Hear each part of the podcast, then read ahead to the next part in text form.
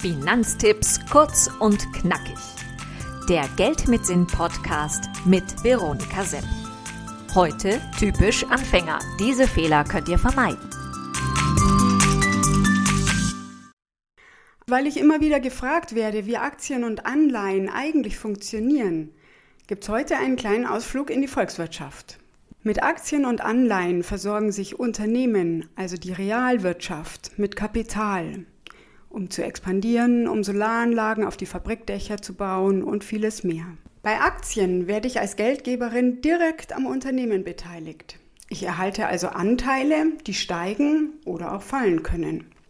Zudem erhalte ich, je nach Unternehmen und je nach Gewinn, auch eine Dividendenzahlung, die schwanken kann. Ich werde Miteigentümerin und kann auf der Hauptversammlung abstimmen und sogar selbst das Wort ergreifen. Auch wenn ich nur eine einzige Aktie beispielsweise von der Allianz besitze, kann ich den Vorstand und den Aufsichtsrat, der dort vollzählig vertreten ist, auffordern, nachhaltigere Versicherungen auf den Markt zu bringen. Faszinierend, oder?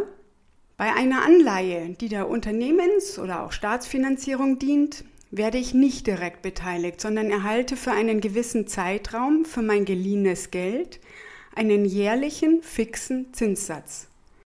Die Rendite ist also beim börsennotierten Anleihen sowohl vom Kurs an der Börse als auch vom Zinssatz abhängig. Zugesagt wird den Investoren, dass sie zum Ablauf 100% zurückerhalten. Doch wenn das Unternehmen kurz vorm Ruin steht, kann es auch anders ausgehen. Bei Anleihen kommt es also besonders auf den Emittenten an, auf den, der die Anleihe herausgibt. Bei Aktien gibt es hingegen viel mehr zu beachten und deshalb nenne ich jetzt einige typische Fehler, die ich damals noch nicht in der Finanzbranche ebenfalls gemacht habe. 1999 ging durch den Hype um Biotech und IT an der Börse wirklich alles durch die Decke. Man konnte nicht daneben liegen.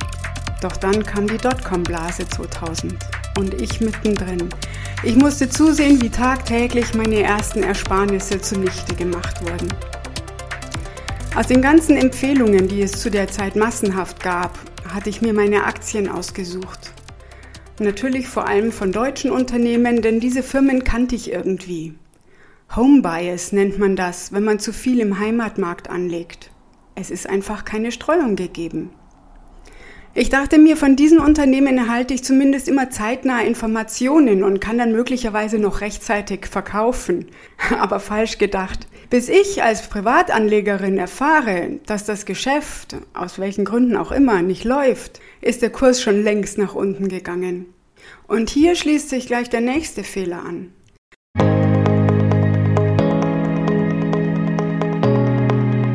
Ich habe mir die Unternehmen sehr genau angesehen und bewusst ausgewählt. Das Geschäftsmodell hat mich angesprochen. Ich habe eine solche Bindung zu diesem Unternehmen aufgebaut, dass ich es schlichtweg nicht hätte wahrhaben wollen, dass dort etwas schief läuft.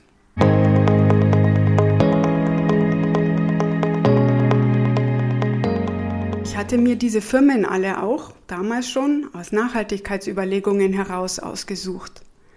Und wenn ich mit meinen paar Mark damals noch investiere, dachte ich, kann ich dieses Unternehmen dazu bewegen, ethisch-ökologischer zu wirtschaften. Nein, die Firma weiß ja überhaupt nicht, dass ich an diesem Thema interessiert bin. Außer ich melde mich bei der Hauptversammlung zu Wort. Investiere ich hingegen über einen nachhaltigen Fonds oder ETF, ist das etwas anderes. Die Aktiengesellschaft sieht ganz genau, welche Gelder aus konventionellen und welche aus nachhaltigen Quellen stammen. Und das bewirkt etwas.